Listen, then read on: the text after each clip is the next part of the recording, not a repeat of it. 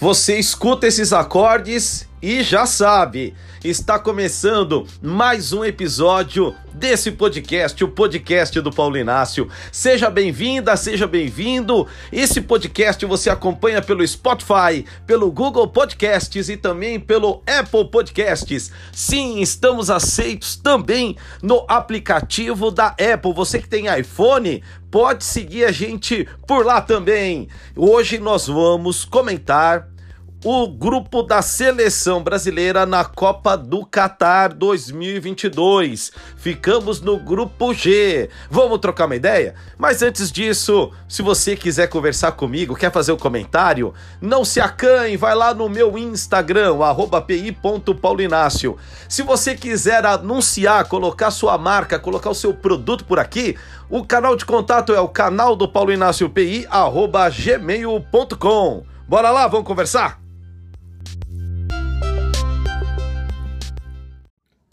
Então, pessoal, no dia 1 de abril de 2022 foi feito o sorteio dos grupos da Copa do Catar de 2022. O Brasil ficou no grupo G, junto de dois adversários que foram do mesmo grupo na Copa de 2018, a Suíça e a Sérvia. Agora na companhia de Camarões no lugar da Costa Rica. O que a gente vai esperar desse grupo? Repetindo, é Brasil, Suíça, Sérvia e Camarões. Esse é o grupo G da Copa do Catar 2022. Eu não vou fazer exercício de futurologia, eu não gosto disso, mas aqui no nosso podcast eu vou discutir com você alguns dos cenários possíveis. Vou colocar três cenários. O cenário 1, um, o otimista, o cenário 2, o pé no chão e o cenário 3, o pessimista. E você? Você tá otimista, tá com o pé no chão? Ou você já aí já tá antevendo alguma coisa que pode não dar bem na Copa do Mundo? Então escreva para mim, vai lá no meu Instagram, lá no pi.paulinácio. Vamos lá, cenário número 1. Um, um cenário otimista. O Brasil é camisa pesada na Copa do Mundo. Apesar de todos os problemas, a nossa seleção se impõe perante os adversários e classifica em primeiro lugar. Afinal de contas, é Copa do Mundo, nossa camisa é pesada. Aqui é Brasil. Para isso acontecer, o ponto central é Neymar. Um Neymar inspirado, bem fisicamente. Casimiro tranca ali o sistema defensivo e a zaga não compromete. Desse jeito, o Brasil vence as três partidas. Por mais que a Suíça tenha melhorado nos últimos quatro anos, o Brasil, com essa condição, com o Neymar bem, vai vencer todo mundo. Isso se não atropelar. O Brasil tem bola para isso, o Brasil tem elenco para isso, a despeito de nossos problemas. A nossa seleção ela é menos burocrática que as seleções europeias. E a seleção de Camarões é aquela coisa, né? Vai todo mundo para frente, abre tudo, na hora de defender deixa muito espaço, então isso pode favorecer o ataque do time brasileiro, porque tem Neymar, você tem Vinícius Júnior, você pode ter o Lucas Paquetá, o Matheus Cunha, vamos ver quem ele vai definir na lista final, mas o Brasil aí pode fazer um placar dilatado contra Camarões. No cenário 2, o cenário pé no chão. Nesse caso, aqui na, no, no meu rascunho, seriam duas vitórias contra a Sérvia na estreia e depois contra Camarões. E o segundo jogo seria contra a Suíça, e nesse caso dando um empate que nem aconteceu lá em 2018. O Brasil, nesse caso, dependendo da combinação de resultados, fica em primeiro pelo saldo de gols. Aí, para isso acontecer, o Neymar vai estar tá pouco inspirado, a seleção com uma atuação burocrática e a zaga com aquelas panes, aquelas panes de 30 segundos que às vezes se dá ao longo das partidas, como observamos em, nos jogos das eliminatórias aqui da América do Sul. O futebol da seleção brasileira nos últimos quatro anos foi muito burocrático. Sem grandes ou novos planos de jogo, o Brasil vira uma seleção previsível. Nesse cenário, a Suíça neutralizaria a seleção brasileira, ganharíamos no sufoco da Sérvia e aí apenas contra Camarões um placar mais dilatado. É um cenário que não dá para a gente descartar, pode ser que o Brasil vá para as oitavas de final com duas vitórias e um empate. Aliás, isso aconteceu inclusive aqui na Copa de 2018. Contra a Suíça, nós empatamos e vencemos a Sérvia e também a Costa Rica. O cenário 3 é um cenário para lá de pessimista. Eu tenho, eu tenho que tratar aqui com todas as variáveis, você concorda comigo? Nesse caso, um empate contra a Sérvia na abertura, uma derrota contra a Suíça, ou até mesmo um empate, e uma vitória apenas contra Camarões. Já pensou? O Brasil empata os dois primeiros jogos, ou então empata o primeiro, perde o segundo. Imaginem a pressão sobre a seleção brasileira, precisando ganhar de Camarões, ou então, além de ganhar, precisando de uma combinação de resultados. Pois bem, infelizmente, a seleção brasileira ela não tem tido um grande futebol. Aqui, em outros episódios do nosso podcast, a gente discutiu isso aqui com você. Enfim, você sabe a minha opinião que eu tenho sobre essa atual seleção brasileira.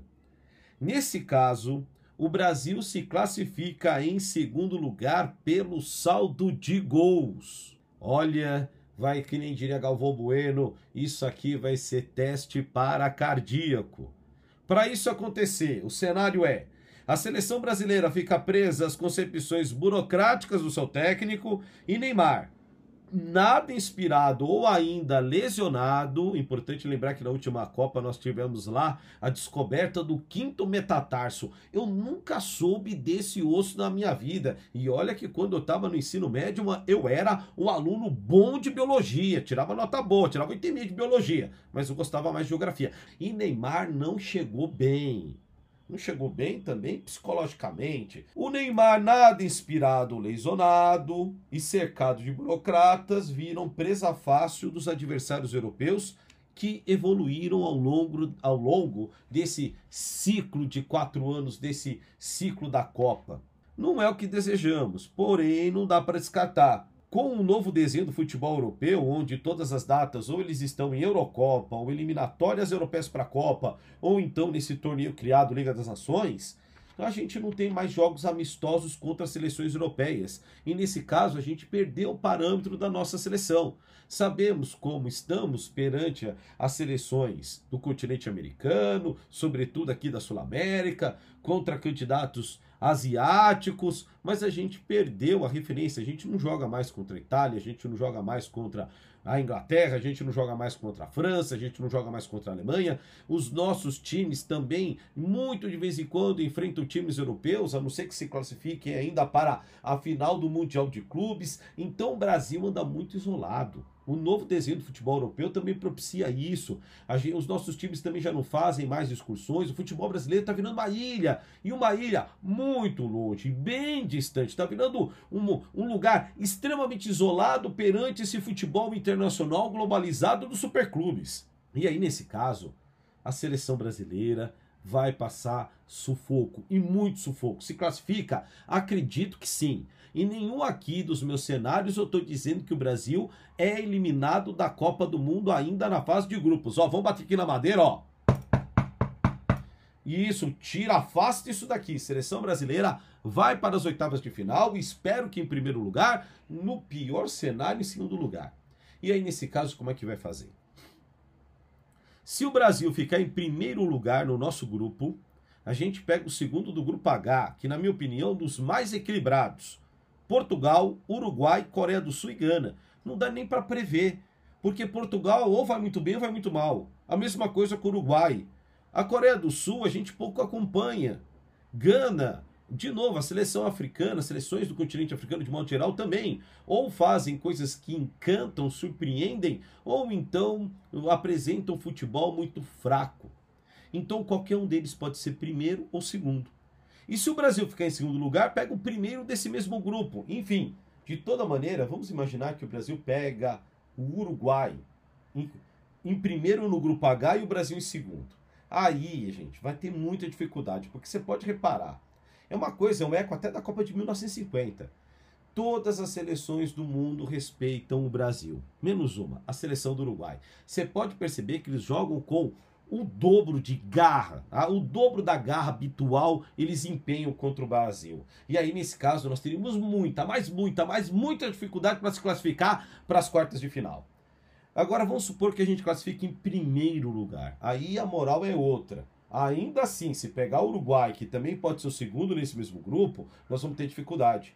Pode ser ainda Portugal. E, de novo, um Portugal de um lado Neymar, do outro lado Cristiano Ronaldo, se Cristiano Ronaldo estiver mais inspirado, Portugal pode sim colocar dificuldade para a seleção brasileira, que hoje uma seleção, como a gente já disse outras vezes, tem um futebol, esquema burocráticos, enfim, ou ainda a Coreia do Sul, que tem feito boas participações nas últimas Copas. Então, de todo modo, o Brasil está numa situação difícil vai ser uma Copa que a gente vai ali sofrer bastante, vai ser uma Copa angustiante. O Brasil pode ganhar a Copa do Mundo? Sempre o Brasil é candidato a ser campeão do mundo. Sempre. A nossa seleção é camisa pesada, tem jogador, tem talento, é capaz de surpreender? Claro que sim. Porém, a seleção brasileira não fez um ciclo legal. Esses quatro anos com a manutenção do Tite, que poderia ter proporcionado uma continuidade de trabalho, algo assim,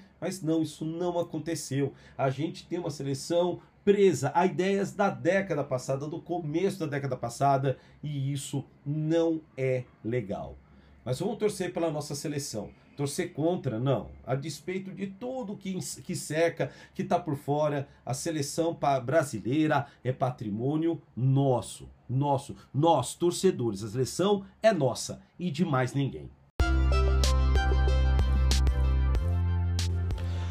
Ah, quanta ideia, hein? Quantos cenários possíveis. Você tem mais algum? Então você vai fazer o seguinte: escreve para mim lá no @pi.paulinácio no Instagram, que eu leio no próximo episódio o seu cenário possível, qual é a ideia que você tem sobre a participação do Brasil nesta Copa do Mundo. E tem mais. Se você gostou desse episódio, compartilhe com os amigos, coloca lá no grupo, mostra o podcast do Paulo Inácio para todo mundo. Vamos fazer esse podcast crescer, que nem foi o nosso canal no YouTube, que tem mais de mil inscritos. Você me encontra também lá no YouTube, canal do Paulo Inácio PI. Vai lá, curta, compartilhe, se inscreva, ative as notificações. Tem um monte de coisa legal lá para você ver também, tá bom? Então a gente se encontra no próximo episódio. Até mais. Tchau.